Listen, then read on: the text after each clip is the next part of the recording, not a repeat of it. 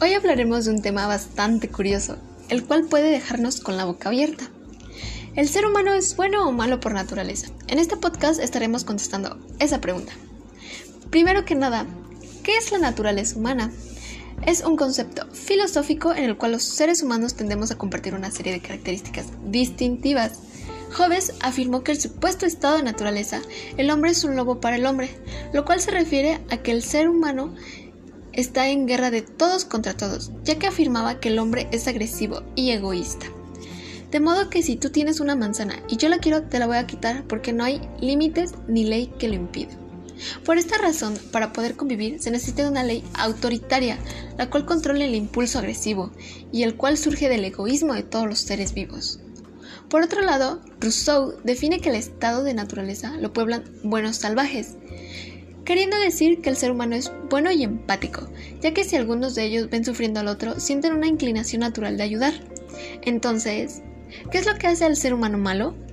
Lo que llega a despertar su agresividad es aquellas veces que decimos, es mío. Sí, esa pequeña palabra la cual puede sonar inofensiva, es la, es la cual somos agresivos, ya que alguien más puede decir, yo también lo quiero. De esa manera es como aparece la competencia, la envidia y la agresividad. Freud posiciona que ambos impulsos son constructivos.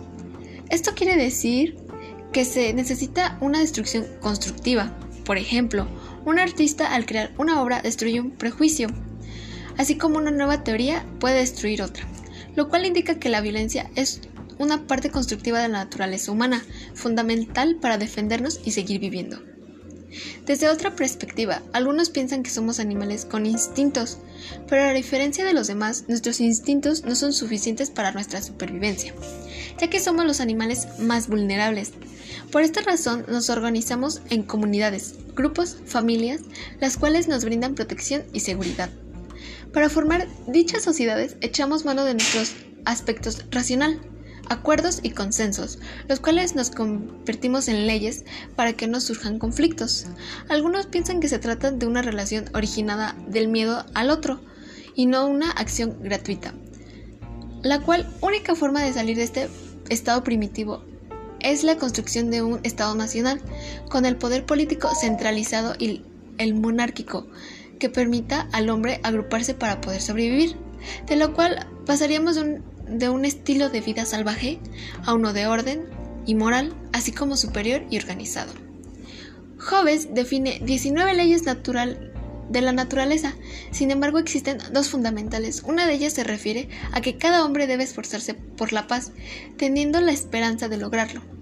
Si no lo logra obtener, deberá buscar ayudas y ventajas de la guerra. La segunda ley deriva del hombre debe acceder a renunciar a los derechos de todas las cosas y el satisfacerse con la misma libertad, frente a los demás con respecto a sí mismos. Hobbes escribió un manual para la naturaleza humana y el cómo se organiza la sociedad. Esto dio lugar a la teoría del contrato social. Dicho manual fue escrito durante la Guerra Civil Inglesa. Una gran parte del libro se encarga de demostrarnos la necesidad de una autoridad central fuerte para evitar mal de discordia, así como la guerra civil.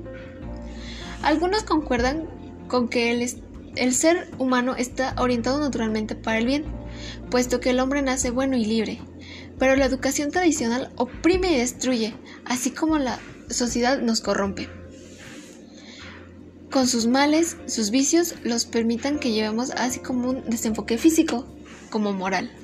De esta forma es como el hombre, en su estado primitivo, fuese superior moralmente, sin embargo, en esencia, un ser social que depende del conjunto de relaciones que establecen con otros. Somos corrompidos por la sociedad capitalista, cuyo sistema dirigido sobre la explotación del hombre por el mismo hombre donde cada individuo debe luchar arduamente para mantener sus privilegios y posiciones lo cual es fundamentalmente egoísta, individualista e injusta las formas de la naturaleza social del ser humano. Por otro lado, Sartre rechaza la existencia de la naturaleza espiritual o física, que pueda determinarse nuestro ser, nuestro destino, nuestra conducta. Para el hombre nuestro origen es algo indeterminado y solo nuestras acciones y decisiones son las que van a formar nuestra personalidad. Cuando un bebé nace no tiene conciencia como tal, no sabe diferenciar entre lo bueno y lo malo, pero te puedes dar cuenta si algo le disgusta ya que reacciona de manera que llora, se queja, etc. Pero al hacer algo que le agrada, sonríe, suelta risas pequeñas. Con esto, ¿a qué nos queremos referir? Es que al ir creciendo vas forjándote para ser una persona con moral y ética. Nacemos siendo nada, neutral, ni buenos ni malos, pero la sociedad exige reglas y derechos que sabemos que se deben cumplir, ya que el hombre toma decisiones por el simple hecho de que es un ser razonante, que acata las reglas o las rompe. El capitalismo es una de las principales razones por las cuales se dice que el hombre es malo, ya que al imponer un estatus, estereotipo o algún modelo a seguir que supuestamente tenemos que seguir para encajar en algún grupo, hacemos que deseemos cada vez más y no estemos conformes, ya que en la esencia humana, en su realidad, el conjunto de relaciones sociales, el hombre puede ser capaz de ser básicamente cruel, dispuesto a usar la fuerza y el poder para beneficio de sus deseos y comodidades. Cada uno de cada uno es el que puede definirse como bueno o malo, dependiendo de las decisiones que toma y en el contexto en el cual nos encontremos, ya que si fuéramos todos por la vida preguntándole a la gente si somos buenos o malos, no quedaríamos satisfechos, ya que cada persona interpreta las acciones y cosas de manera distinta. De forma de esta forma, mi opinión personal es de que somos naturalmente buenos y la sociedad es la que nos cambia para mal o para, para mal. Y nosotros somos los únicos que podemos definirnos buenos o malos. Decisión tuya.